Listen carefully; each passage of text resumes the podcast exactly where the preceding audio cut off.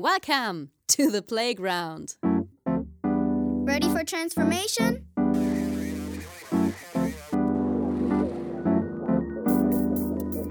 Modcast, the Masters of Transformation podcast. Who says that doesn't work? And here is your host, Ingo Stoll. Wenn einer kommt und sagt, wie es geht, das funktioniert nicht. Da gibt es nach wie vor die Leute, die denken, ja, wenn ich denen ein Buch in die Hand drücke oder wenn die einen Vortrag hören, dann äh, ist alles gut.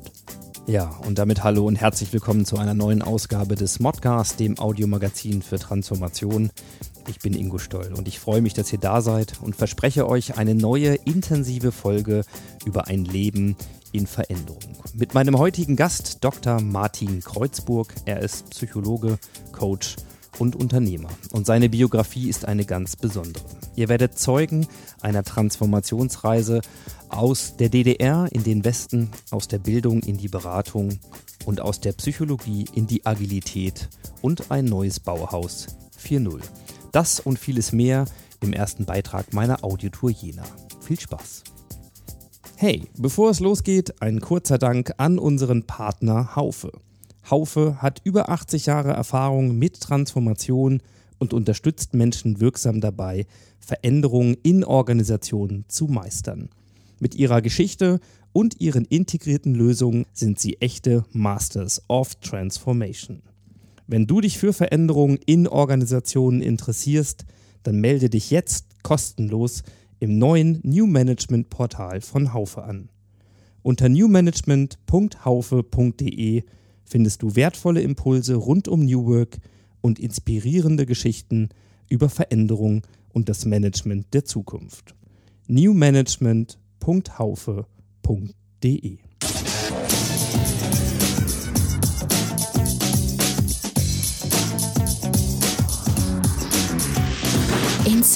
Mein erster Gast heute hier in Jena ist Dr. Martin Kreuzburg. Ich darf Martin sagen, erstmal Hallo Ingo, ja, vielen Dank und schön, dass du dir die Zeit genommen hast. gerne. Ähm, für die, die dich nicht kennen, gibt es im Rahmen unseres Gesprächs auf jeden Fall genügend Möglichkeiten, dich kennenzulernen, denn wir Mhm. werden tatsächlich ein bisschen über dich reden und äh, deine Erfahrungen und deine Erlebnisse aus diversen Jahrzehnten. Äh, das kannst du transparent machen, äh, wenn du magst, aber ich darf so viel verraten, du ähm, bist schon sehr erfahren und hast ein erfülltes Berufsleben äh, hinter dir. Und zwar als Psychologe und Supervisor und Coach. Genau. Und wir haben gerade im Vorgespräch so ein bisschen gesagt, der, der Arbeitstitel ist ein, ein Leben in und für die Transformation. Und du hast auch so schön gesagt, äh, dein zentrales Thema ist Veränderung, ist Transformation. So. Kannst du, kannst du uns oder kannst du für dich irgendwo mal bestimmen, wo das seinen Ursprung gefunden hat? Also warum hat dich Veränderung so stark begleitet und auch geleitet und inspiriert und interessiert in deinem ganzen Leben? Gerne. Also erstmal bedanke ich mich auch, diese Möglichkeit mit dir hier zu haben. Äh, Und ich starte gleich. Ja, wenn ich mich zurückerinnere, waren so die ersten Dinge, äh, die mich geprägt haben, so zur äh, Jugendzeit, die Einflüsse der Stones, der Beatles, äh, Blues, Rock, äh, die mich selbst zur Musik geführt haben. Äh, ich äh, selbst in einer Schulband äh, unterwegs war und eine Aufbruchsstimmung entstanden ist, die völlig konträr war von den Dingen, die so sonst um uns herum passiert sind. Und das hat mich äh, schon sehr, sehr geprägt. Also da bin ich in eine Richtung gegangen, äh, die dort den Ursprung genommen hat. Wo warst du damals? Ich war damals in Gotha, das ist also auch in Thüringen, äh, ja, dort äh, auf der Oberschule das Abitur gemacht. Und äh, da waren die Erlebnisse an der Schule jetzt äh, vor allen Dingen für mich im Nachhinein durch die Musik geprägt, die ich gemacht habe. Mhm. Und, und verbinde alles äh, eher damit als das, was eigentlich an der Schule dort passiert ist. Ja, das kann ich mir vorstellen.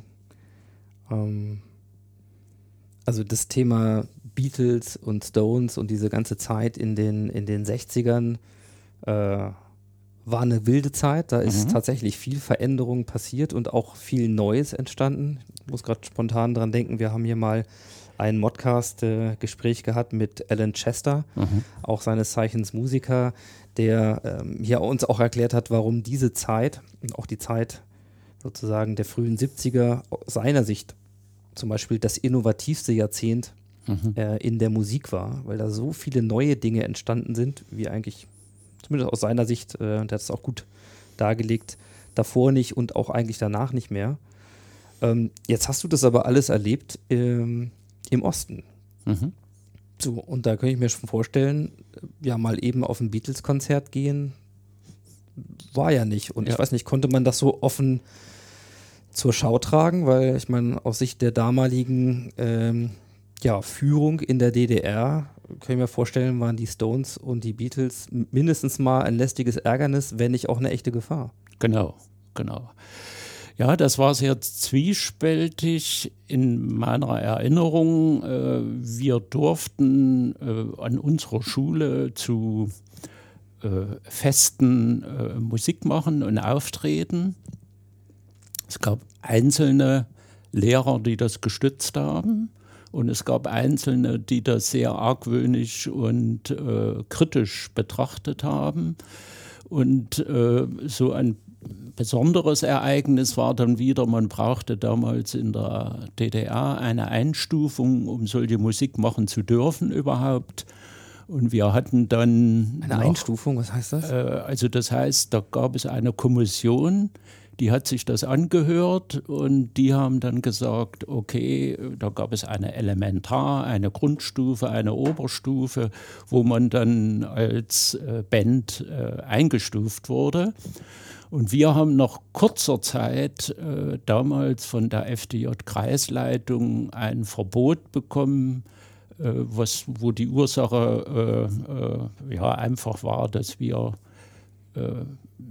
nicht die Prozentzahlen von Ost-West-Musik eingehalten haben, die damals so gewünscht war. Und das war für einen Jugendlichen wie mich, damals 15, 16 Jahre, also so gravierend.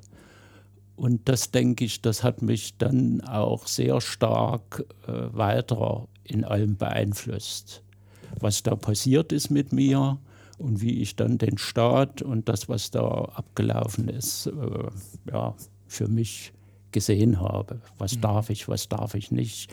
Also da gab es dann die erste Reibung und, und ja, und da war dann schon ganz viel vorbestimmt mhm. für den weiteren Entwicklungsweg.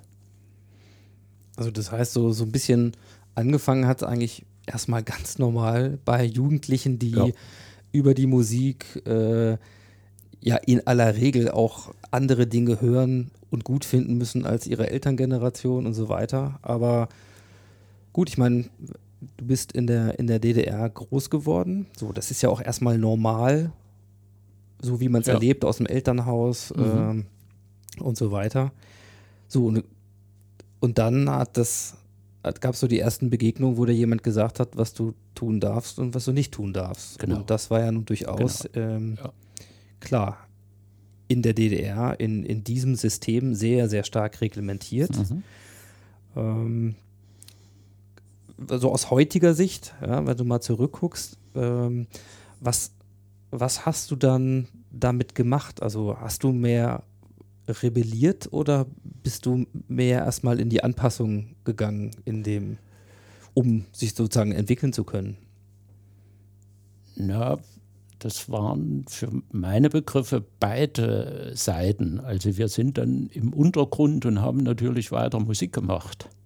Also da ist jetzt äh, eher das Rebellische, dass man gesagt hat, nee, wir lassen uns davon nicht äh, äh beeindrucken und haben dann ganz viele Wege gesucht, um das, wo wir denken, das ist uns wichtig. Und das bedeutet uns ganz viel, das macht uns aus, dass wir da immer was gefunden haben, was dann geht. Also da wurden dann Dinge erfunden, wir haben woanders gespielt, wir haben äh, Dinge äh, sind woanders hingefahren unter falschen Namen und was dann nicht alles so ablief. Ähm, aber das gehörte dazu und ich fand das äh, durchaus auch äh, eine Zeit äh, mit den vielen Widersprüchen sehr ähm, konstruktiv umzugehen, also immer was draus zu machen. Also ich glaube, äh, einfach äh, da sitzen und nichts machen, das war nicht mein Thema, sondern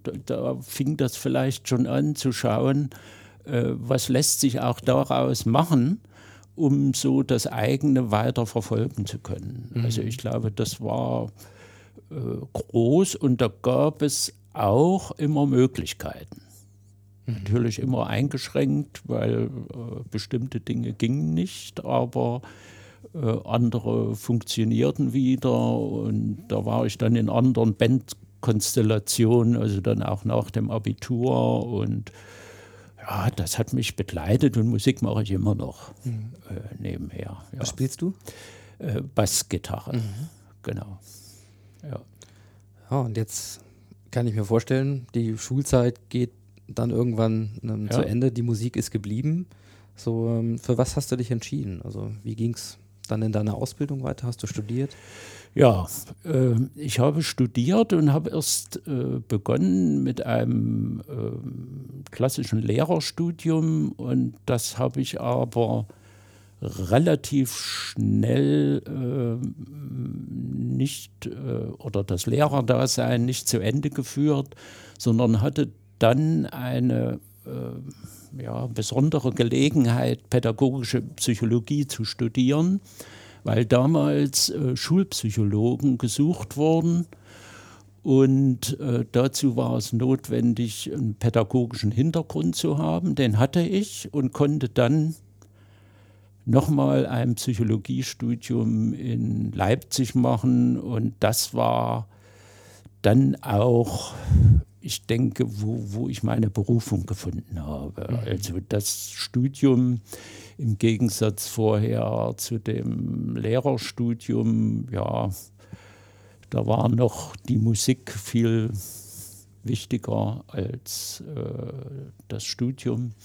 Aber dann in der Psychologie, das hat mich so äh, gefesselt und mich auch selbst ganz persönlich, äh, weil das macht ja mit einem selber auch sehr viel äh, an, an Nachdenken, an Reflexion, an Veränderungen, äh, die äh, mich seitdem sehr stark geprägt hat. Mhm. Ähm, die Gelegenheit, die da kam, so, ähm, woher kam die? Also Du hast gesagt, du, die, es wurden Schulpsychologen ja, gesucht. Das also ist ja ein sehr war, besonderes Umfeld. Das war damals in der äh, DDR, gab es das vorher gar nicht und das wurde dann in jedem, in jedem Kreis wurde ein, so eine Stelle geschaffen, die eben der äh, sozusagen der, der Bildung äh, zugute kommen sollte. Und äh, da war Voraussetzung eben, dass man aus äh, dem pädagogischen Hintergrund mitbrachte. Und das hat mir die Chance gegeben, was es, denke ich, in der DDR ganz, ganz selten gab, überhaupt ein zweites Studium machen zu können mhm. oder zu dürfen. Also das war äh, ein Glückstreffer, mhm. dass ich das machen konnte. Und hast du denn auch als Schulpsychologe angefangen zu arbeiten? Angefangen, aber ein Jahr nur und wurde dann, das äh, war ja alles relativ reglementiert, wurde dann an eine Fachschule für Kindergärtnerinnen als äh, Psychologiedozent geholt. Mhm. Also ich habe dann viele Jahre als äh, Psychologiedozent gearbeitet an der Fachschule für Kindergärtnerinnen. Mhm. Das war dann also nach meinem Studium. Wobei da noch äh, eine ganz besondere äh, Situation im Studium entstanden war, die auch sicher ganz vielen Leuten unbekannt äh, ist, auch aus der DDR unbekannt ist. Es gab in den Ende der 70er Jahre, Anfang der 80er Jahre ähm, in der DDR erste Überlegungen, ein sogenanntes sozialpsychologisches Training mhm. zu kreieren und zu entwickeln und aufzubauen. Und das war aber damals gebunden daran, das mussten Psychologen sein. Mhm. Also das konnte nicht wie heute kann jeder äh, Trainer werden. Mhm. Das ist kein, ist ja nicht geschützt. Und das war damals, dass das äh, an der Universität in Leipzig war das, dass da eine Forschungsgruppe aus der Sozialpsychologie begonnen hat, angeregt, denke ich mal, aus äh, den gruppendynamischen äh, Konzepten äh, Rogers und sonst was drüber nachzudenken, ähm, wie geht äh, Entwicklung, wie geht Lernen, äh, was brauchen die Leute. Und da gab es eine Forschungsgruppe, die sich damit beschäftigt hat und da war ich Teil von und dort habe ich auch meine Promotionsarbeit geschrieben. Mhm. Und zwar zur Effektivität von Trainingsprozessen mit Videoanalysen und was kommt daraus bei den Teilnehmern. Und das war ein Training der Gesprächsführung. Also das war schon unwahrscheinlich spannend, wie sozusagen, welche Rolle ein Trainer bezogen auf die Wirkung mhm. hat. Das war ziemlich äh, was Besonderes und ich kenne daher auch fast alle Trainer aus DDR-Zeiten. Das waren, waren nur höchstens 20, die es da überhaupt gab. Mhm. Und die haben vor allen Dingen im Wirtschaftsbereich, und dadurch habe ich dann auch den Zugang zur Wirtschaft wahrscheinlich gefunden, ähm, äh, das waren die großen Kombinate, ich weiß nicht, ob dir das mhm, was sagt, ähm, die haben sich das geleistet, solche Trainingsprogramme äh, für Leiter, hieß das damals. Führung, der Begriff war in der DDR äh, mhm. obsolet. Mhm. Und äh, das war das Leitertraining und die großen Kombinate äh, haben sich das eben geleistet, ihre äh, Leiter damals ähm, zu trainieren. Das waren Wochenprogramme. Mhm.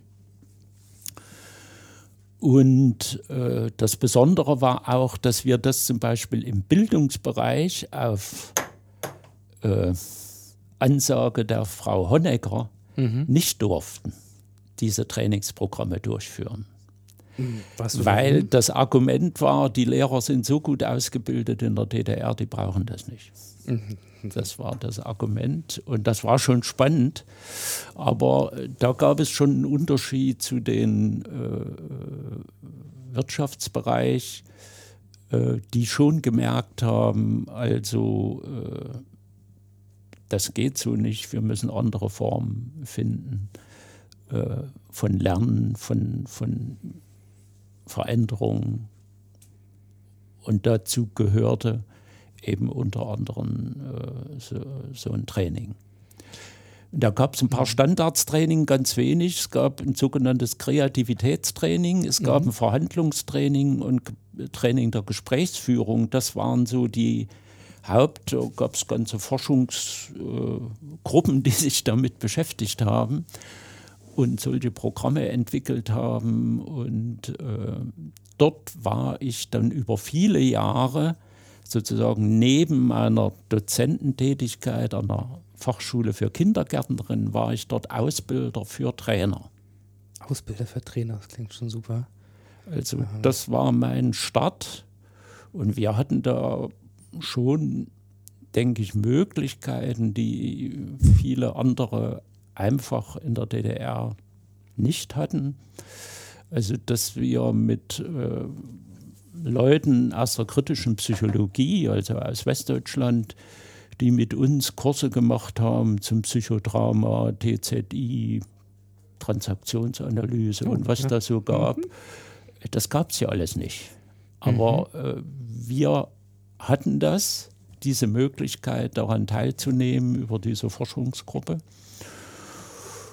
Und das hat mir natürlich einen sehr großen, äh, ja, ein großes Spektrum an Möglichkeiten eröffnet, was es auf der Welt alles gibt.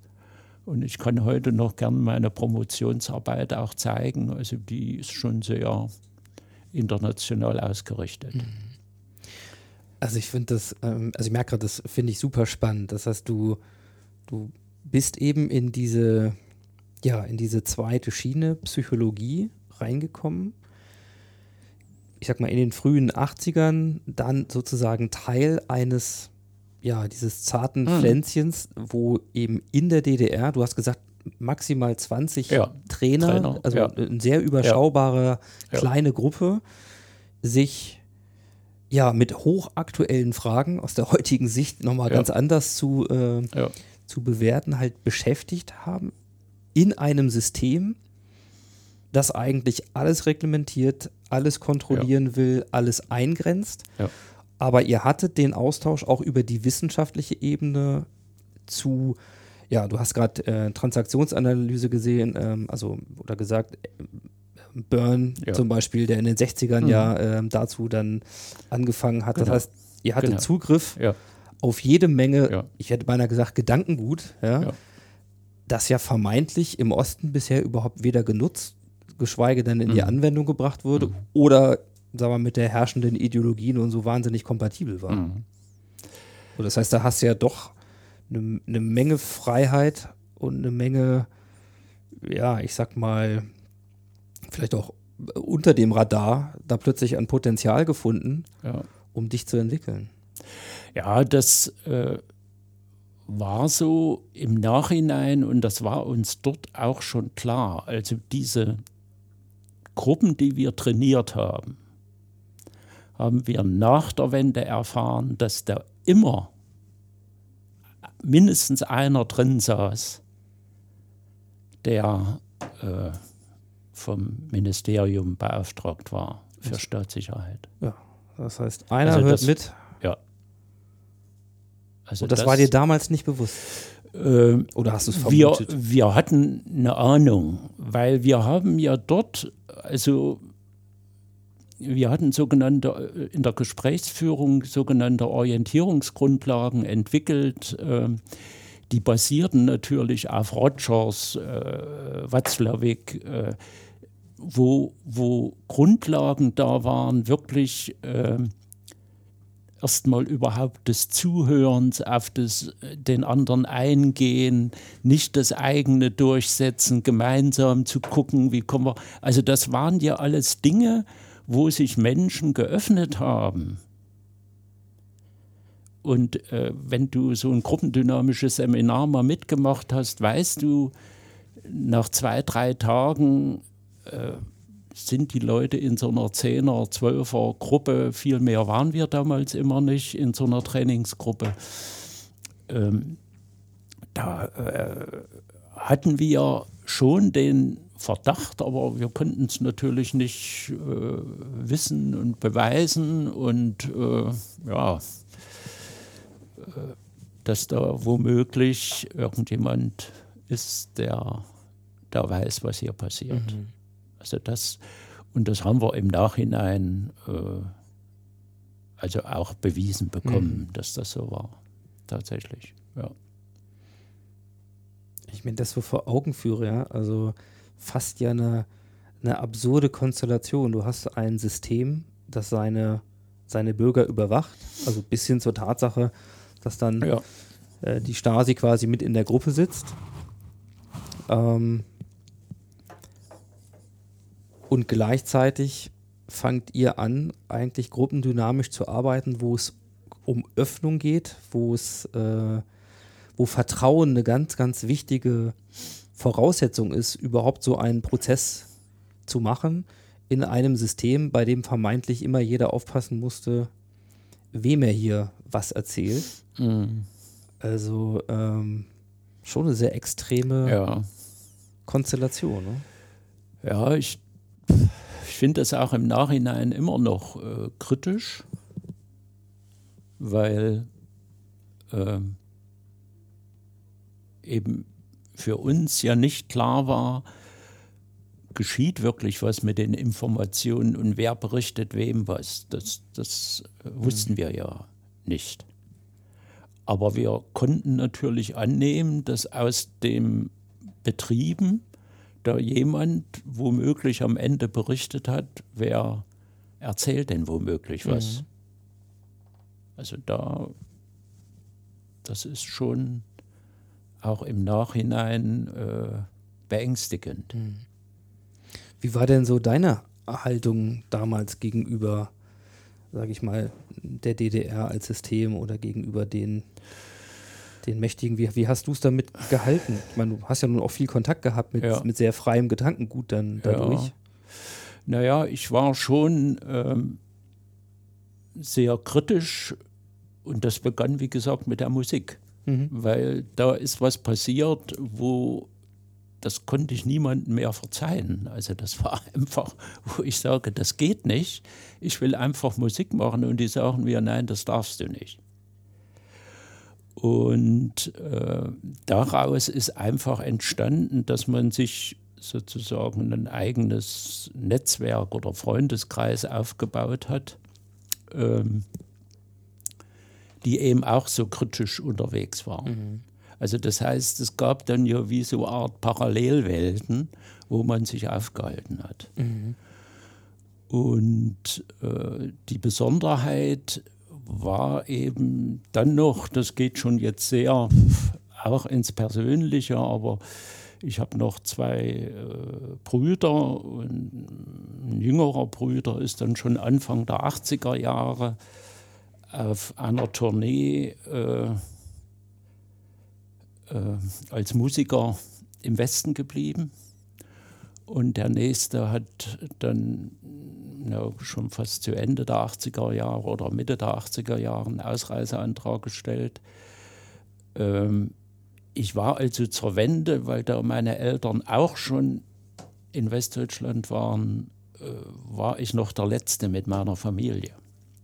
Also das so ein bisschen zu meiner äh, persönlichen Situation, die nicht ganz einfach war. Das kann ich mir, das kann ich mir Und- vorstellen, ja. äh, es für manche auch gar nicht vorstellbar äh, war, wie das ging, aber irgendwie ging es eben auch. Hast du jemals überlegt, auch in den Westen zu gehen mit deiner Familie? Oder möglicherweise sogar Naja, ohne?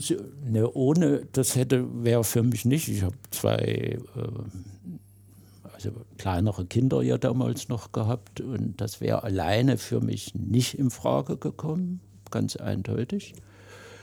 Das andere, das war schon in der Diskussion und als dann so meine, also meine eigene Urfamilie sozusagen langsam äh, in Westdeutschland war, war dann natürlich auch die Hoffnung da, da wird es Wege geben, die das möglich machen. Also das war,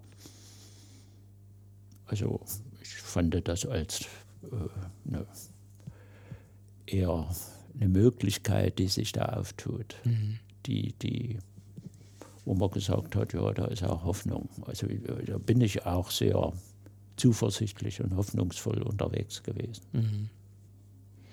Ja, danke, dass du das nochmal ein bisschen beschreibst, was da auch so der, der private äh, Hintergrund war.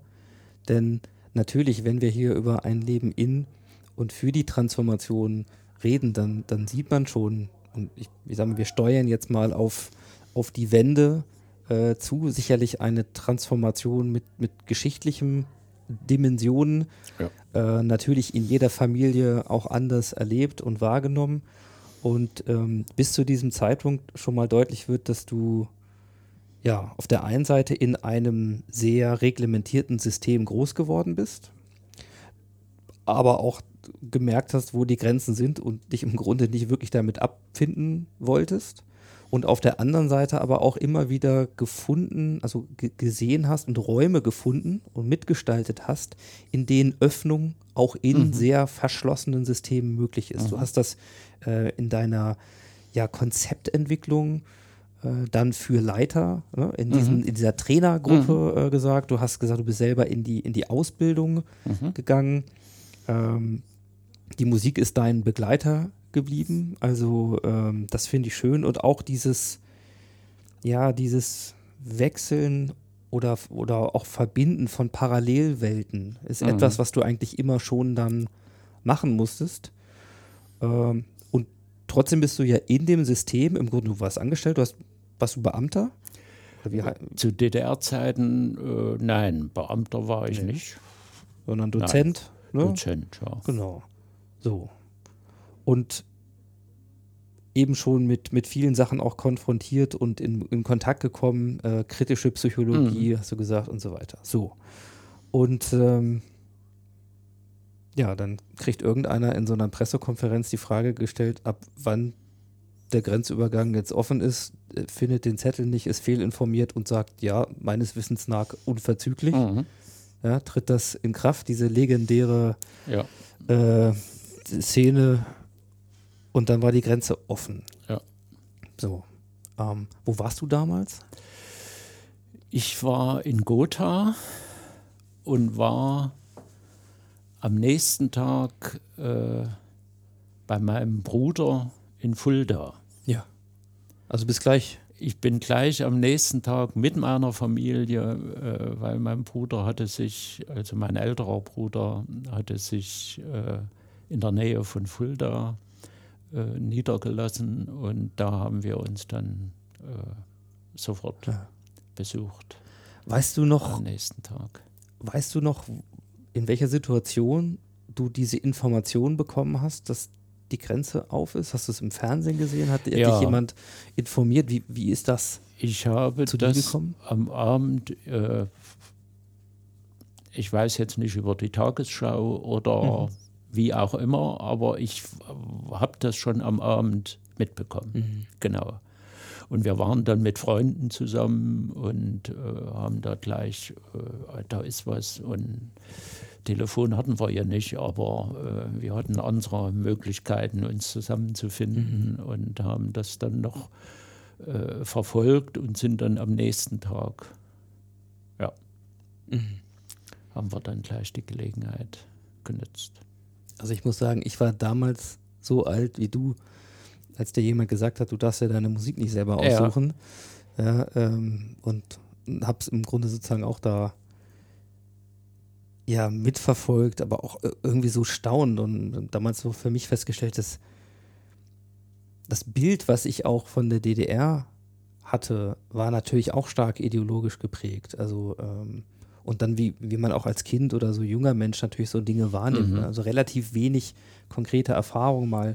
Ja. Ähm, mal so eine berühmte Schulausflugsnummer über die Grenze mit all ihren Repressalien und diesen Dingen, wo man wie denkt, so, oh, wie kann man da eigentlich, wie leben die Leute ne, in, mhm. in so einem Land, in, unter so einem System und ja. erst äh, dann später natürlich viel mehr äh, auch darüber erfahren, bis hin zu ähm, ja, auch übers Podcasten natürlich. Es gibt spannende Dinge, ähm, wo auch Menschen berichten, ähm, sozusagen, wie das Leben im Osten eben wirklich war und was sie daraus gemacht haben und so. Also ähm, für mich tatsächlich ein neuer Kosmos. Und für dich in die umgekehrte Richtung wahrscheinlich mhm. sozusagen die Öffnung, die, die, die totale Öffnung und natürlich auch wahrscheinlich ganz viel Neues, weil wie, wie ist es dann für dich weitergegangen? Also gab es dann ja. deinen deinen Job noch. Die Kombinate waren irgendwann nicht mehr da äh, ja. und die Leiter, die dann deine Trainings in Anspruch genommen haben. Also was, was hast du aus dieser externen, ja. disruptiven Situation ja. gemacht? Ja, also es waren dann ja zwei Dinge. Also auf der persönlichen Ebene war dann natürlich auch erstmal äh, sehr stark äh, wieder zu schauen, wie äh, die Eltern, die Brüder äh, zu sehen und äh, äh, diesen Freiraum zu nutzen und die andere Seite, die berufliche Seite, das war dann auch ich war eher so einer, der eben so der Aktive ist, der in die Entwicklung geht und nicht abwartet, wie das vielleicht viele andere gemacht haben. Was passiert da jetzt? Ich hatte natürlich einige Vorteile. Ich hatte damals schon Kontakt zu einer Unternehmensberatung in Wuppertal, weil mhm. meine Mutter stammt ursprünglich auch aus Wuppertal. Mhm. Und die sind dann auch wieder dahin gezogen. Und äh, ich habe dann schon am Ende von 89 habe ich dann schon begonnen, erste Kontakte dorthin zu haben, persönliche mhm. Kontakte. Und habe dann ab 90 zum Beispiel für, unter, für diese Unternehmensberatung Fokus hießen die, äh, Trainings für Ford und für Opel gemacht. Also Sofort. hast im Grunde Sofort. nahtlos angefangen, ja. die Trainings haben, zu machen. Ja. Und zwar im Grunde bis vor, sag mal, wenigen Monaten davor, ja, beim, ja. beim Erzfeind. Ja. Äh, Im kapitalistischen System hast du dann keine Leiter, sondern Führungskräfte trainiert. Ja. Also das klingt völlig paradox, wie das, wie das sein kann aber die haben mich ja kennengelernt und äh, interessanterweise, das war damals ja, äh, oder ich weiß nicht, nee, kannst du noch nicht wissen, es gab damals in Westdeutschland eine OERV-Gruppe. Mhm. Das waren Personalentwickler und Organisationsentwickler freiberuflich und aus Unternehmen. Die haben dich zweimal im Jahr in der Lüneburger Heide getroffen und haben selbst organisiert, drei Tage lang, Themen bearbeitet. Und da bin ich, das war im Frühjahr 90, das erste Mal eingeladen worden mhm. und gehörte, wir haben damals gesagt, Quotenossis, mhm. äh, waren drei aus äh, der ehemaligen DDR. Also aus Berlin war da einer noch, äh, einer aus Halle und ich. Mhm. Und das hat mich so fasziniert, wie die dort ihre Themen generiert haben, wie die die selbst bearbeitet haben. Und da habe ich ja ganz viele Trainer, Supervisoren Personalentwickler aus Unternehmen mhm. kennengelernt und die mich. Und die haben dann gemerkt, dass ich schon einen anderen Stil, also eine andere Vorgehensweise hatte. Also ich weiß damals bei der Unternehmensberatung, da gab es richtige Trainingsprogramme, mhm. die waren dokumentiert und die sollte ich sozusagen abarbeiten. Ja. Das kannte ich zum Beispiel gar nicht, sondern unser Ansatz aus der Psychologie heraus war eindeutig, erstmal zu gucken, was brauchen die Leute, wie weit komme ich, was ist der nächste Schritt. Also nicht äh, von neun bis zehn ist das und dann ist das, sondern welches Ziel ist und wie komme ich über die Zeit dahin. Und das war, das war ein völliges, da habe ich auch gedacht, na, wie haben die denn eigentlich die Gruppendynamik verstanden? Also da war ich ein bisschen überrascht, ja. wie, wie ähm, lehrerhaft fast Trainings damals waren. Also das finde ich ja eine wahnsinnige also Beobachtung. Du kommst aus einem ganz stark reglementierten ja. System und arbeitest dann aber psychologisch ganz nah am Menschen in ja. die Öffnung. Ja, also Vertrauen in den Prozess ja. und das Ziel muss klar sein. Und dann kommst du rüber, vermeintlich, äh, in das Land, wo die ganzen Freiheiten da sind. Und was Mhm. findest du?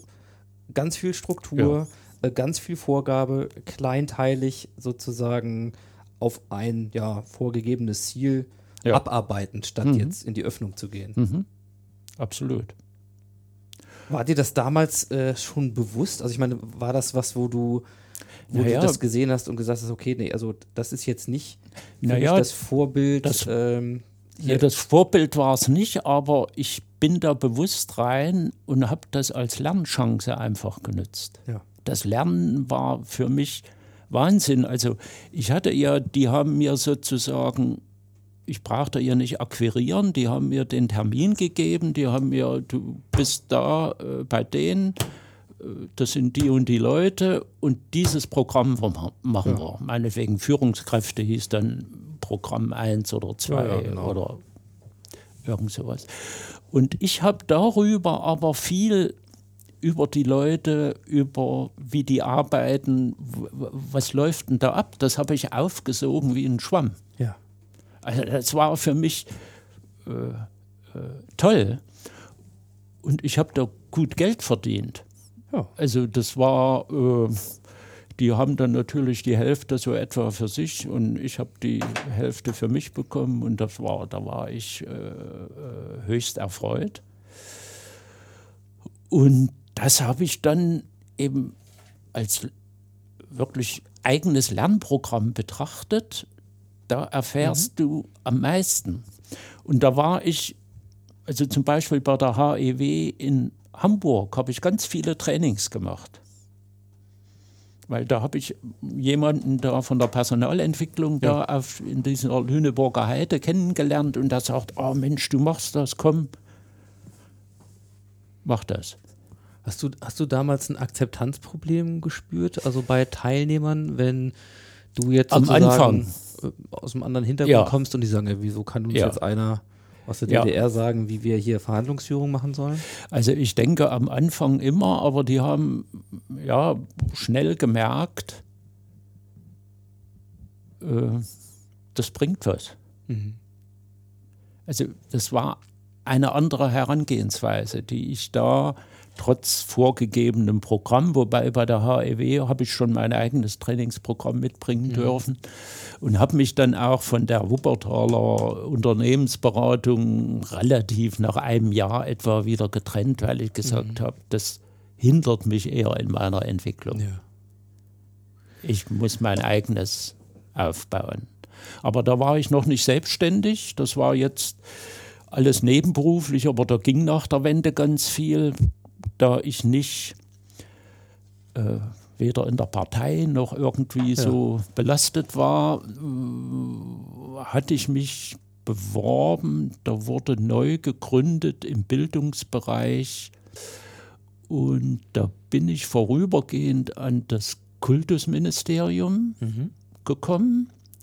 Hier Und in dieses in Thüringen, in Erfurt war das, um dieses Institut sozusagen erstmal aufzubauen und vorzubereiten und zu gründen. Und ich gehörte dann zu den ersten drei Leuten, die dort tätig waren. Und da bin ich dann richtig als Beamter eingestellt worden, also als Regierungsrat. Und war dort für das Schulmanagement und die Schulpsychologie zuständig. Also fast ein bisschen zurück zu den Wurzeln. Das ja? war so das, das Thema. Aber in einer anderen, Genau. auf einer anderen Ebene, Genau, plötzlich genau. das aufzubauen. Und da tat sich dann natürlich ein Riesenfeld auf, weil es mussten ja alle Schulleitungen ähm, sozusagen neu qualifiziert werden.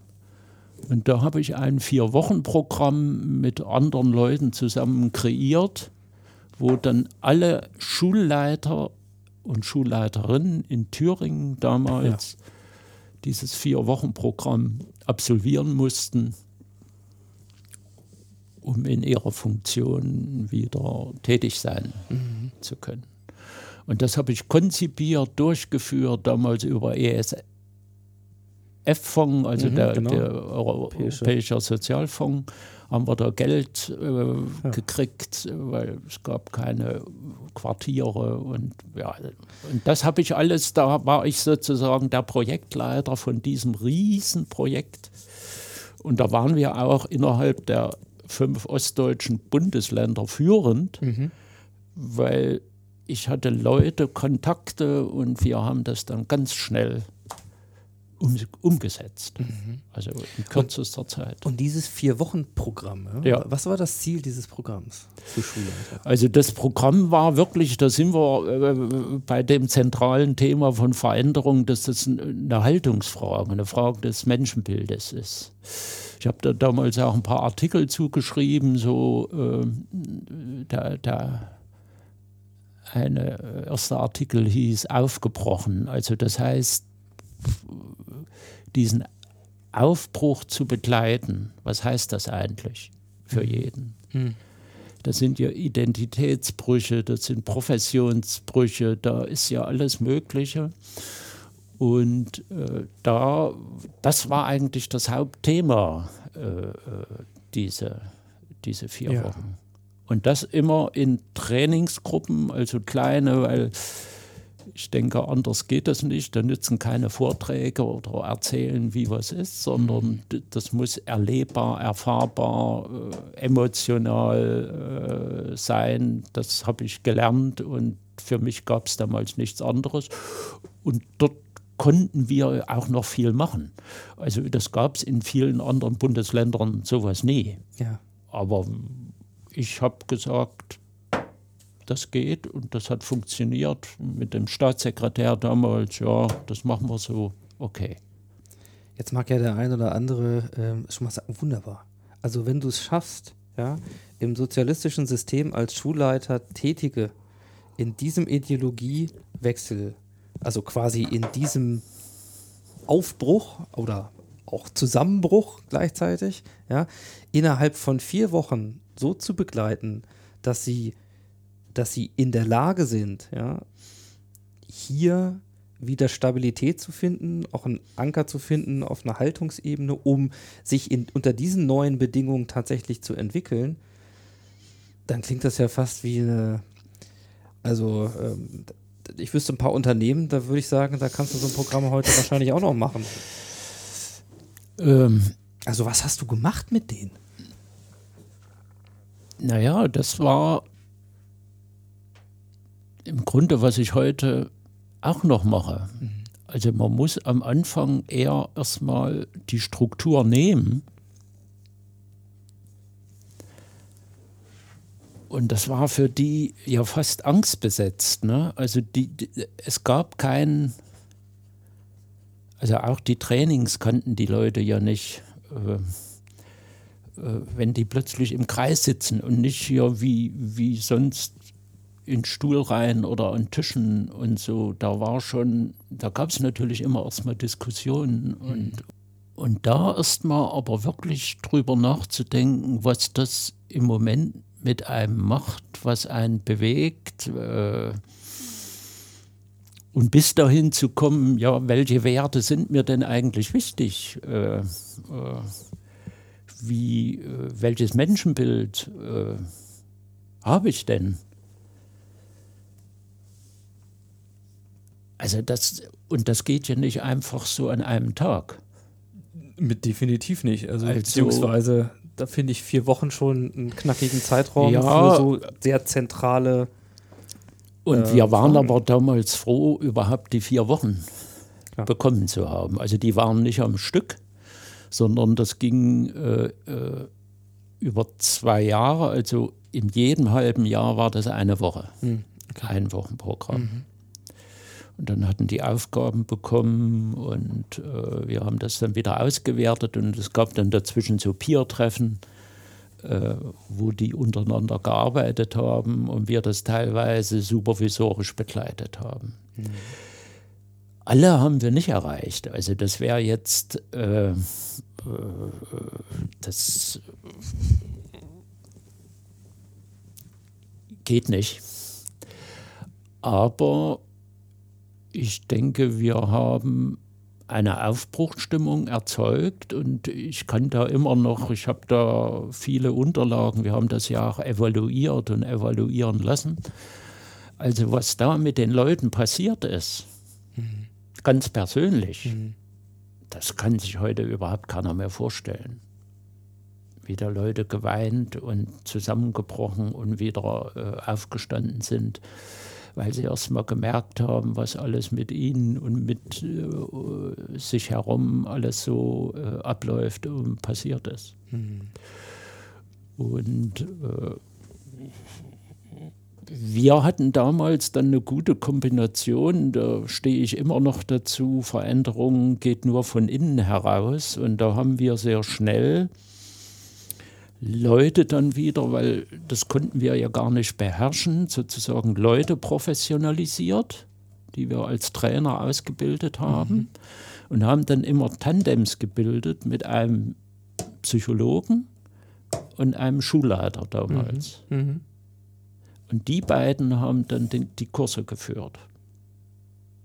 Und ich denke, dass diese Kombination war es, die dazu beigetragen hat, eben nicht äh, neue Regeln oder, oder äh, Verordnungen oder Gesetze zu dokumentieren oder zu lesen oder was ist da neu oder jetzt gibt es eine neue Methode hierzu, sondern eher erstmal grundhaft heranzugehen. Was wollen wir überhaupt? Was ist denn, also mal über Visionen von Bildung in Thüringen überhaupt nachzudenken? Das war doch alles neu. Da hat doch vorher keiner noch gefragt. Ja. Da gab es ja einen Plan. Ja, da, genau. Ja, wir müssen dahin. Ne? Und, und das jetzt erstmal auszugestalten und dann natürlich auch methodisch für die Mehrheit oder für fast alle zu arbeiten, weil dann sollten die plötzlich eine Vision malen oder äh, Dinge machen, wo die sagen, der Mensch, was machst denn du mit uns hier? Ja. Das ist schon, ja, Wahnsinn gewesen und das hat aber ganz viel äh, auch für mich bedeutet und äh, äh, ja. Wie lange, wie lange hast du das gemacht? Ne, das habe ich, ich habe das bis Anfang 94 gemacht, ja. weil ich habe dann, wie gesagt, durch meine Kontakte überall hin habe ich gemerkt, ah, das ist jetzt eine spannende Zeit gewesen, aber ich bin jetzt erwachsen genug, äh, ich kann das auch selbst. Ich, ich will das nicht. Ich will äh, selbst in eine Richtung gehen. Ja, du hättest ja als machen. Beamter, also da, da hättest ja, du dich ja zurücklehnen das wär, können. Ja, lief ja. Das wäre alles, ja. äh, wär alles äh, gut äh, gewesen. Wolltest du nicht. Du hast gesagt, du bist nicht. lieber einer, der aktiv in die Entwicklung geht. Ja, offensichtlich. Ja. Dann auch hier. Und dann hast du dich? Und dann habe ich einfach mich, also natürlich in Kontakt, weil ich habe, wie gesagt, aus dieser OE-AFA-Gruppe in Westdeutschland ja. viele Gespräche, Freunde dann mhm. gefunden, Kollegen gefunden und ge dann gedacht, Mensch, das äh, kann ich mir gut vorstellen. Ich weiß, was ich kann. Ich habe gesehen, was andere können. Äh, ich mache das. Das Ohne, heißt, du hast dich selbstständig gemacht? Ja. 94. Ja, genau. Ich bin jetzt 25 Jahre in der Selbstständigkeit. Ja, so. Einige genau. rechnen jetzt im Hintergrund immer schön mit. Ne? Ja. So. so, das heißt genau. 94, quasi, sagen wir mal, Pi mal Daumen, vier, gut vier Jahre nach der Wende, hast du den Sprung aus dem Beamtenverhältnis, ja. aus dem Ministerium raus in die Selbstständigkeit gemacht und dass du in der Lage bist, eigene Programme, sei es für ähm, diese vier Wochen Begleitung, ja immerhin über zwei Jahre, aber davor auch schon ähm, mhm. sozusagen in den äh, Trainings, Entwicklungs, ähm, Frühphasen in der DDR, also eigene Programme zu entwickeln, das hast du schon, hast du da ja schon gemerkt, hast du schon bewiesen. Mit deinem ganzen Hintergrund ist ja eigentlich naheliegend, dass du dann eben nicht Konzept A, B oder C gewählt hast und gesagt, ach, dann gehe ich jetzt um die Umsetzung, weil da ist jetzt die Methode, äh, so macht man die Kurse und dann exekutieren wir das, sondern könnte ich mir fast vorstellen, dass du auch da dem Impuls gefolgt bist, was Eigenes auf die Beine zu stellen. Genau, genau. Äh, und daraus sind dann so verschiedene Stränge entstanden. Ich äh, war zu dem Zeitpunkt dann auch schon Supervisor, Coach und wir haben sehr früh damals hier im Osten, das waren noch mit äh, Leuten aus meiner Psychologiezeit aus Leipzig, haben wir ein eigenes Institut für äh, Supervisorenausbildung mhm. gegründet. Da war ich also mit im Vorstand über viele Jahre und habe dort auch den Teil Organisationsentwicklung übernommen. Das war so mein äh, Steckenpferd. Ähm, also das heißt, wir haben nicht gewartet, bis andere kommen, sondern wir haben immer gesagt, wir machen. Und da bin ich, äh, wie gesagt, in Deutschland unterwegs gewesen und dann ganz schnell, das war auch interessant, äh, ich hatte so eine Affinität auch ja, im Ausland aus mhm. arbeiten zu wollen. Mhm. Das kam dann auch dazu. Und das begann damit, dass über die Fachartikel, die ich geschrieben habe, also da gibt es so eine Zeitschrift Schulmanagement und äh, ja, und die sind in Österreich, Schweiz und so. Da. Und mhm. da hat mich jemand aus Österreich eingeladen, der hat gesagt, ah, wir suchen solche, da habe ich so über dieses Vier-Wochen-Konzept mhm. geschrieben. Und darüber bin ich dann immer weiter äh, ja, in die Welt, dann nicht nur im pädagogischen Bereich, sondern bin dann vor allen Dingen über die Gesellschaft für technische Zusammenarbeit, heute heißen die ja GIZ, mhm. aber damals hießen die ja GDZ, äh, in die äh, Veränderungsarbeit äh, vor allen Dingen so im Bildungs- und Ausbildungssektor gegangen. Also ich habe bewusst, bewusst äh, gewählt. Also ich habe eigentlich begonnen, das begann so in den Emiraten fing das damals an, dann in China viel gemacht und was schon sehr äh, ja, besonders auch für meine eigene Entwicklung wieder war, waren Projekte äh, in Kabul, also in Afghanistan, wo ich von, das war von 2005 bis 2008, da war ich vielleicht zehnmal oder elfmal, wo es eben um ja, die neue Art von Bildung und Erziehung ging. Also das mhm. waren Arbeiten, also da habe ich mit Gruppen gearbeitet, also immer mit Leuten vor Ort, die ich also in Konzeptarbeit, Führungskompetenz, äh, Methodik, Didaktik äh, äh, qualifiziert habe mit Gruppen und es ging um Organisationsveränderung, also Aufbau zum Beispiel von Institutionen wie Bildungs- oder Erziehungsministerium, wie das dort hieß.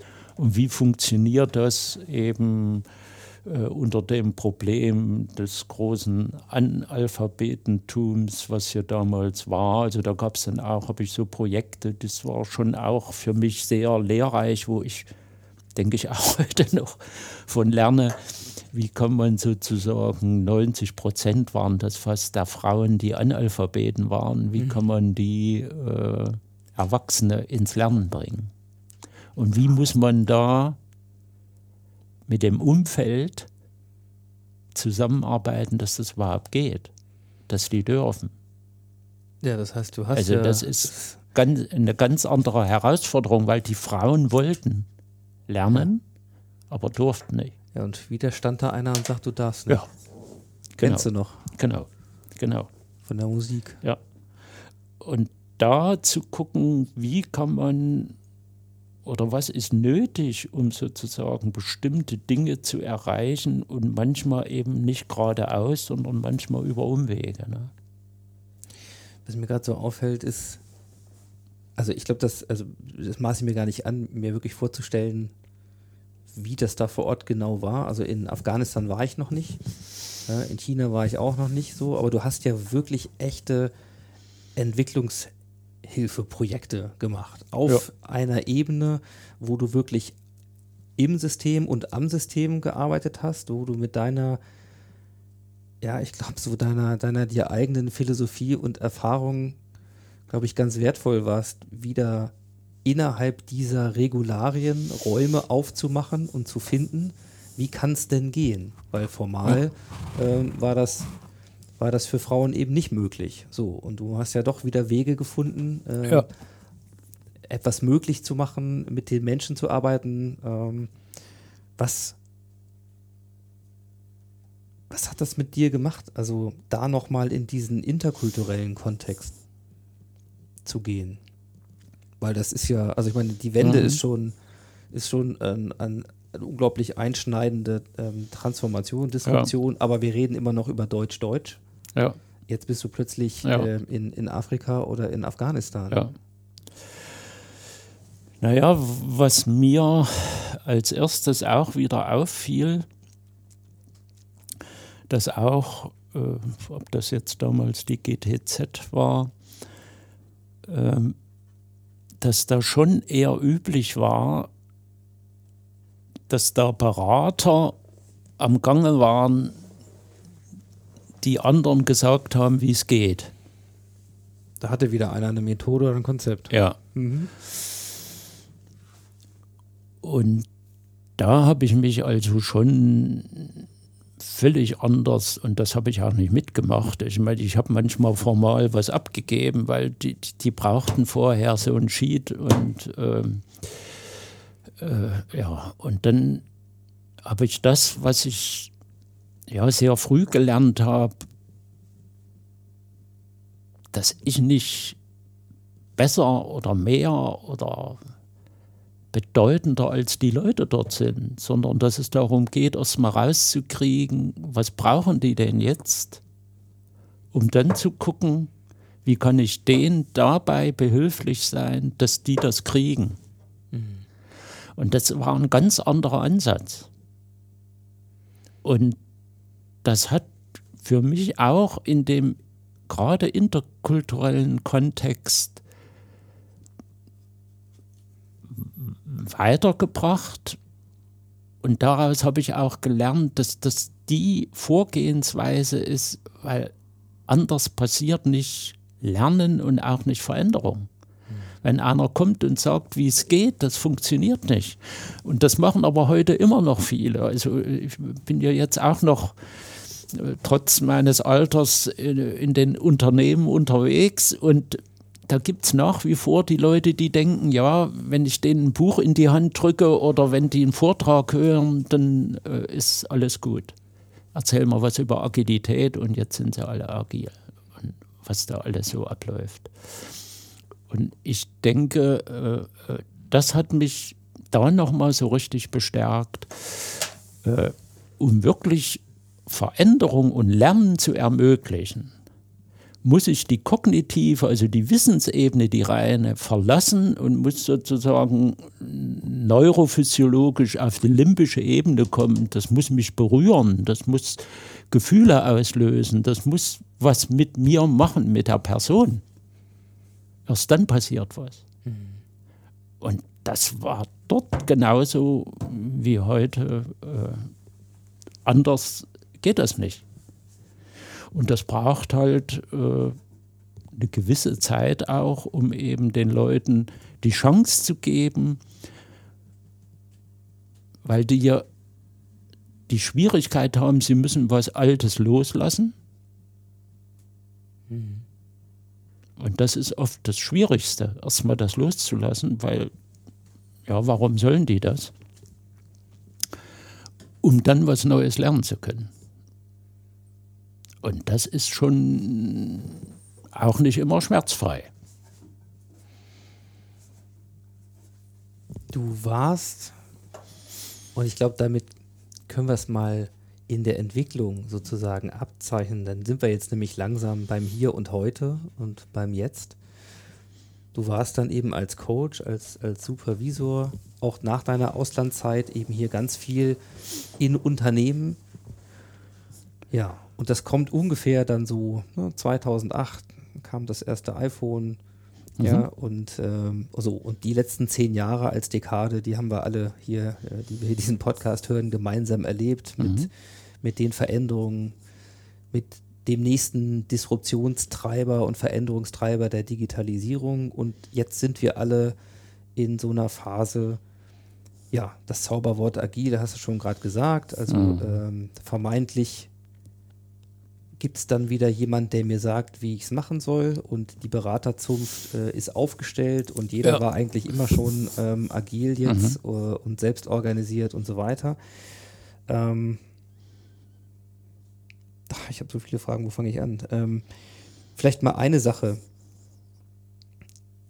Wie guckst du heute auf, das kann ich ja auch äh, selber sagen, auf unsere Branche? Wie guckst du auf diese Branche der, der Unternehmensberater, der Veränderungsbegleiter, denjenigen, die eben früher Change Management gemacht haben und heute machen sie vermeintlich mit ein paar anderen Methoden ähm, Begleitung in der digitalen Transformation, weil du hast es jetzt im Grunde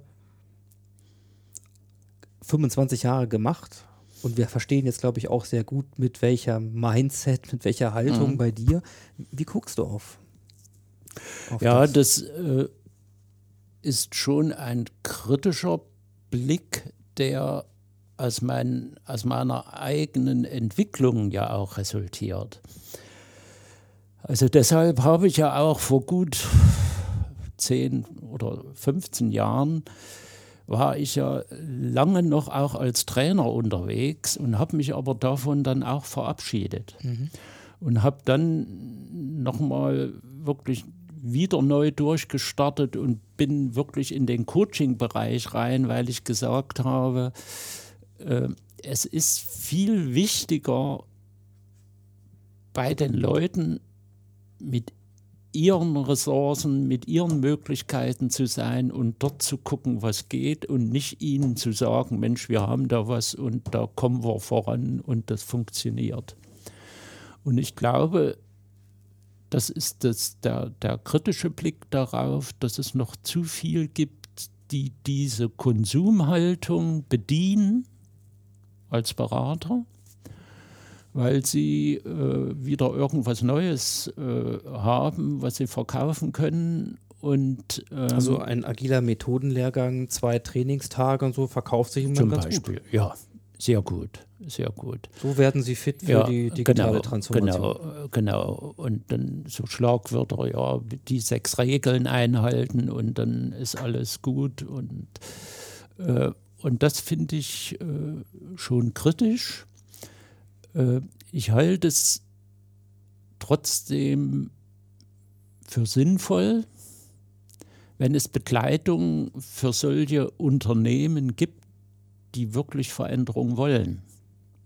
Und da bin ich bei dem zentralen Thema, weil da gibt es eben Unternehmen, die das einfach, weil es gerade so einen Hype hat oder weil der Begriff gerade äh, vogue ist oder warum auch immer, äh, oder weil sie eben die Zahlen nicht mehr stimmen. Und es gibt auf der anderen Seite auch durchaus Unternehmen und Unternehmer, äh, Geschäftsführer und so weiter, die hier schon eine Chance auch sehen, nicht nur äh, die Effektivität und den Effizienzgedanken zu haben, sondern die Persönlichkeitsentwicklung der Leute. Und da denke ich zwar sofort wieder an Zeiten der 70er Jahre zurück, als die Organisationsentwicklung gestartet war. Die hatten ja ähnlich, wenn ich da immer noch mal reingucke, hört sich das fast ähnlich an. Es ging um Leistungsfähigkeit und Humanisierung der Arbeitswelt. Das waren die beiden großen Ziele, die verfolgt wurden. Leider nicht mit der nötigen Konsequenz, aber ich denke, das hat mich damals schon sehr auch äh, angesprochen, daran zu arbeiten. Also das war mein äh, Credo, diese beiden Dinge zu berücksichtigen. Und heute denke ich aber, wenn du das auf das Aktuelle beziehst, jetzt, jetzt ist wieder ein neuer Reifegrad von Gesellschaft der Leute, die, die heute in den Unternehmen sind, entstanden, dass ich wieder Hoffnung habe, dass sich das verbinden lässt. Mhm. Also, weil eigentlich sind das ja wieder, wenn wir ehrlich sind, gegensätzliche Konzepte, nämlich absolute schnelle Anpassung bei freier Entfaltung. Mhm. Aber ich denke, es gibt Möglichkeit, wenn man das wirklich will, und da sind wir wieder bei dem Wollen, äh, wenn das die Unternehmen oder die, vor allen Dingen die Entscheider, wollen die das wirklich? Und das sehe ich eben noch etwas kritisch, weil es könnte wieder darauf hinauslaufen, dass man eher dann die Kennzahlen im Blick hat und weniger die persönliche Entfaltung oder eine neue äh, Form, äh, wie kann eigentlich Arbeit ablaufen, wie kann die gestaltet werden. Aber die Chance ist auf jeden Fall da und wir sind in Unternehmen unterwegs, wo das geht. Hm. Es kann das es kann funktionieren. Sind das dann überwiegend Mittelständler oder, ja. oder unter, also ich sag mal eher, Eignergetrieben, eher, Familienunternehmen? Ja, ja, eher, eher. Oder kennst du auch einen Konzern, dem du das ernsthaft zutraust? Also äh, ich habe da jetzt nicht ja, den Überblick über alles, aber war in Konzernen unterwegs. Und da traue ich das eben der Gesamtorganisation noch nicht zu, in Teilbereichen schon und erlebe aber immer wieder, welche Rückfälle es da geben kann, weil plötzlich ein Vorstand oder was äh, neu kommt und anders entscheidet äh, und dann äh, ist viele Aufbauarbeit oft auch für viele Jahre äh, verbrannt und, mhm. und äh, richtet manchmal mehr Schaden an, äh, weil dann die Leute keine äh, Motivation mehr haben, wenn man kommt und sagt, äh, wir wollen das so und so machen. Mhm. Also, aber ich, da kenne ich zu wenig, das wäre anmaßend, wenn ich da über Konzerne was sagen würde. Ja, ist auch, Weil ist ich habe von Bosch was gelesen und es gibt da ein paar Dinge, äh, wo, wo was gehen ja. soll, aber Auch meine eigene Erfahrung ist eine andere.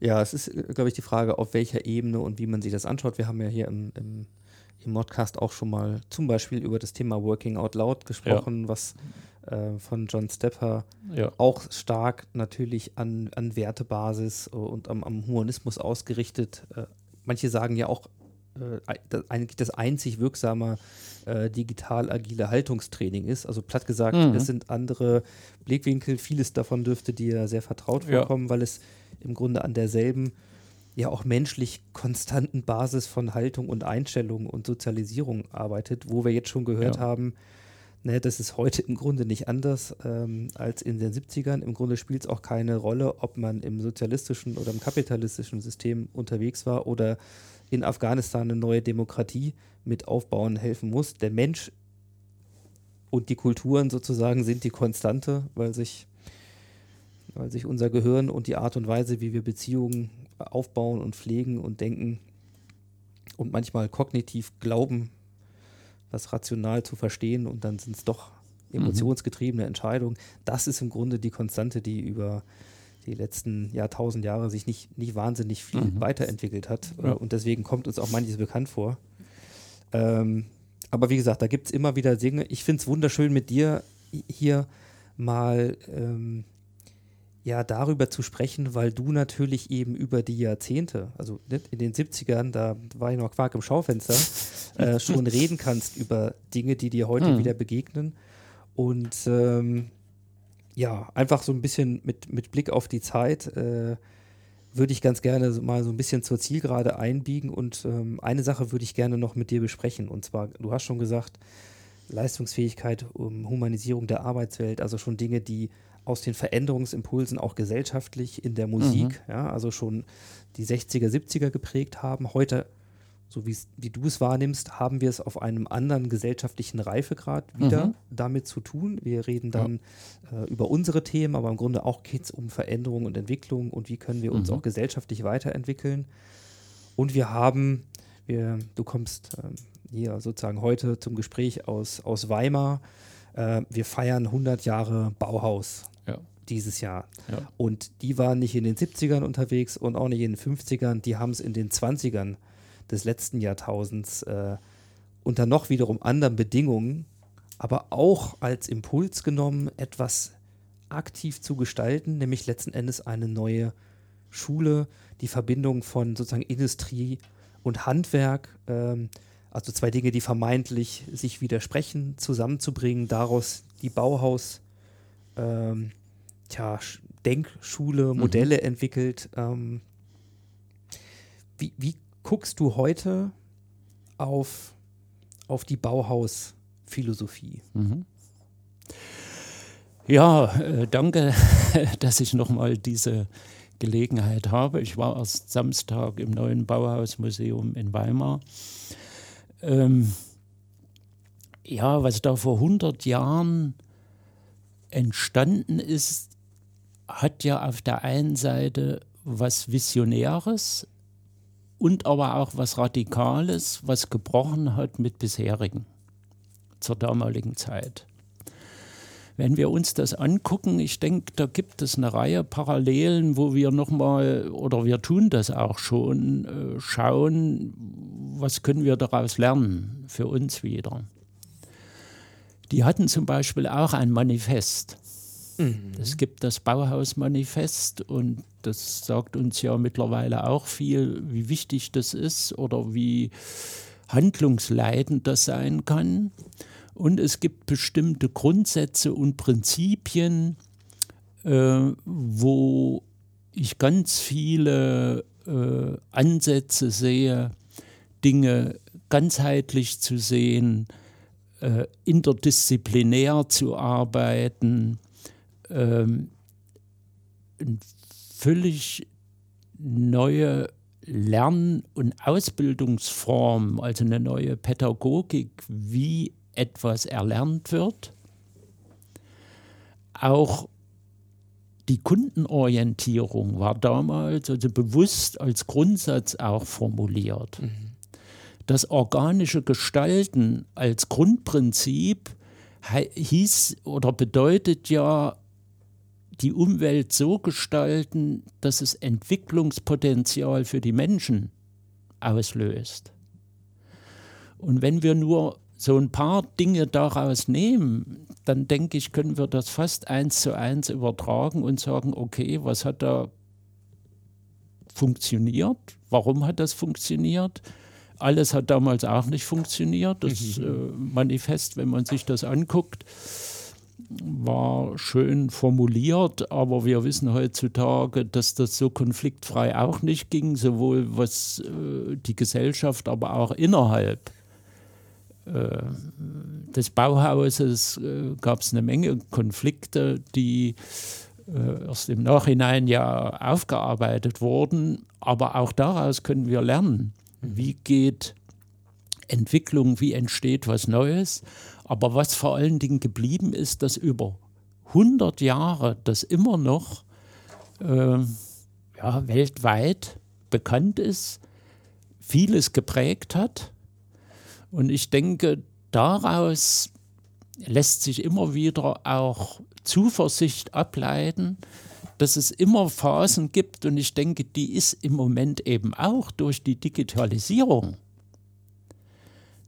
Dass jetzt die große Chance wäre, wirklich diesen Aufbruch wieder zu wagen und mal diese, wie ich gesagt habe, fast gegensätzliche, äh, gegensätzlichen Dinge der freien Entfaltung und der Persönlichkeitsentwicklung des Menschen, also dieses Wertdenken und Wertedenken zu verbinden, durchaus mit einer hohen Leistungsfähigkeit, die über Selbstorganisation immer mehr möglich werden kann, wenn man den zweiten Teil der Persönlichkeitsentfaltung eben mitdenkt.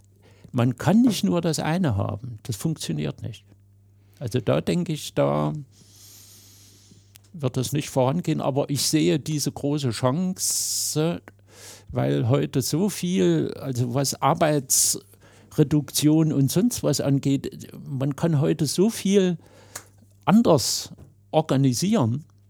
Und da sind wir bei dem Thema Selbstorganisation. Ich denke, das ist eine völlig eigene Logik, Organisationslogik, die dahinter steckt. Und ich glaube auch, dass das eine völlig eigene Kooperationsform darstellt. Und ich glaube, das muss neu erlernt werden und dazu gehört eben vor allen Dingen eine bestimmte Haltung, ein bestimmtes Menschenbild. Wie gehen wir miteinander um? Wie welche Führungskultur und alles, was dazugehört, mhm. äh, ist dafür nötig, weil dieses Kooperationsmodell bedeutet ja nicht, nicht Führung, sondern Führung ist bloß auf eine ganz andere Art notwendig. Und da sind wir sofort wieder dabei, wenn ich diese Hierarchisierung weglasse, entsteht ein neues Vakuum und das bringt wieder die gruppendynamischen Prozesse viel stärker mhm. in den Blick oder rückt das stärker in den Blick. Und es kommt einem ja so vor, also mir jedenfalls, dass viele im Moment auch eben auf der Suche danach sind, nach Konzepten, nach mhm nicht starren, sondern offenen äh, Konzepten, die aber trotzdem auch wieder begleiten, helfen. Nicht im Sinne eines äh, einer Blaupause, macht das ja. jetzt genau so, Schritt mhm. 1 bis 7 und dann ist es fertig, sondern äh, dieses, dieser Prozess mit diesem, mit diesem Potenzial umzugehen, auch diese, dieses, diese Spannung auszuhalten, die das mhm. ja mit sich bringt in der Gruppendynamik. Und äh, ja, Martin, ich, ich danke dir einfach für ein also für mich ist es ein Kreis, der sich da schließt zu den Dingen, die wir ganz am Anfang mal besprochen haben, die deine Biografie, deine, deine Veränderung und deine Entwicklung stark geprägt haben, mit einigen, glaube ich mal, Grundprinzipien und, und Dingen, denen, denen du immer wieder begegnet bist oder wo du dir treu geblieben bist. Insofern ähm, vielen Dank dafür. Ob wir jetzt ein neues Bauhaus sehen. Ja, manche wünschen sich ja ein Bauhaus 2.0 oder 4.0, wie das heute heißt, oder ob es einfach einen völlig, ähm, ja, einen anderen Prozess gibt. Auf jeden Fall denke ich mal, wir sind in so einer Phase, äh, die ähnlich fragmentiert und fragil und auf der anderen Seite aber auch potenzialorientiert ist, dass so etwas wieder entstehen kann. Bleibt mir fast nur die Frage so ein bisschen, äh, du hast ja garantiert nicht vor, dich jetzt irgendwie nur auf deine Gartenbank zu setzen äh, und um, weiß ich nicht, dich um mhm. deinen Garten zu kümmern, sondern für jemand, der sein Leben lang äh, Spaß daran hatte, Programme und Frameworks zu entwickeln über Netzwerke, diese Grundprinzipien, die du da immer verfolgt hast, auch wieder für andere nutzbar zu machen, egal in welchem Kontext. Das legt ja fast die Vermutung nach, du bastelst auch schon wieder irgendwie ja. irgendwelchen Programmen. Aktuell. Genau, genau. Das ist so. Ich bleibe neugierig, äh, auch wenn das weniger äh, jetzt an Intensität, an Zeit äh, ist, aber ich bleibe da dran mit anderen zusammen und wir sind da auf einem äh, guten Weg. Ja, dann sprechen wir irgendwann in der Zukunft mal vielleicht darüber. Äh, da kann man sicherlich dann, dann mehr zu sagen. Für diejenigen, die jetzt neugierig geworden sind und gerne vielleicht dich ja, und auch diese Projekte, die du machst oder auch die Impulse, die du gerne ähm, teilst, weiter verfolgen wollen. Wo, wo findet man dich oder wo, wo kann man dich kontaktieren? Wie, wie handhabst du das? Ja, am einfachsten äh, über meine Webseite oder E-Mail kreuzburg-net.de. Ich habe mich sehr gefreut, dich kennengelernt zu haben und bedanke mich für deine Fragen. Sehr gerne. Ich glaube, die Neugier verbindet uns und äh, ja, ich wünsche dir auf jeden Fall weiterhin äh, alles Gute und glaube, dass viel von dem, was du da mitbringst, sehr relevant ist und ähm, sicherlich auch dringend gebraucht wird, damit wir nicht die falschen Schlüsse ziehen, nämlich agil mit improvisiert zu verwechseln oder zu glauben, äh, dass Scrum und Design Thinking als Methode ähm, und ein bisschen Kanban und das alles schön lösen werden. Wir werden uns da selber äh, mit den wirklich wichtigen Fragen auseinandersetzen müssen. Also mhm. insofern, das ist gut. Und äh, ja, vielen Dank für deine Zeit. Ich bedanke mich auch. Danke.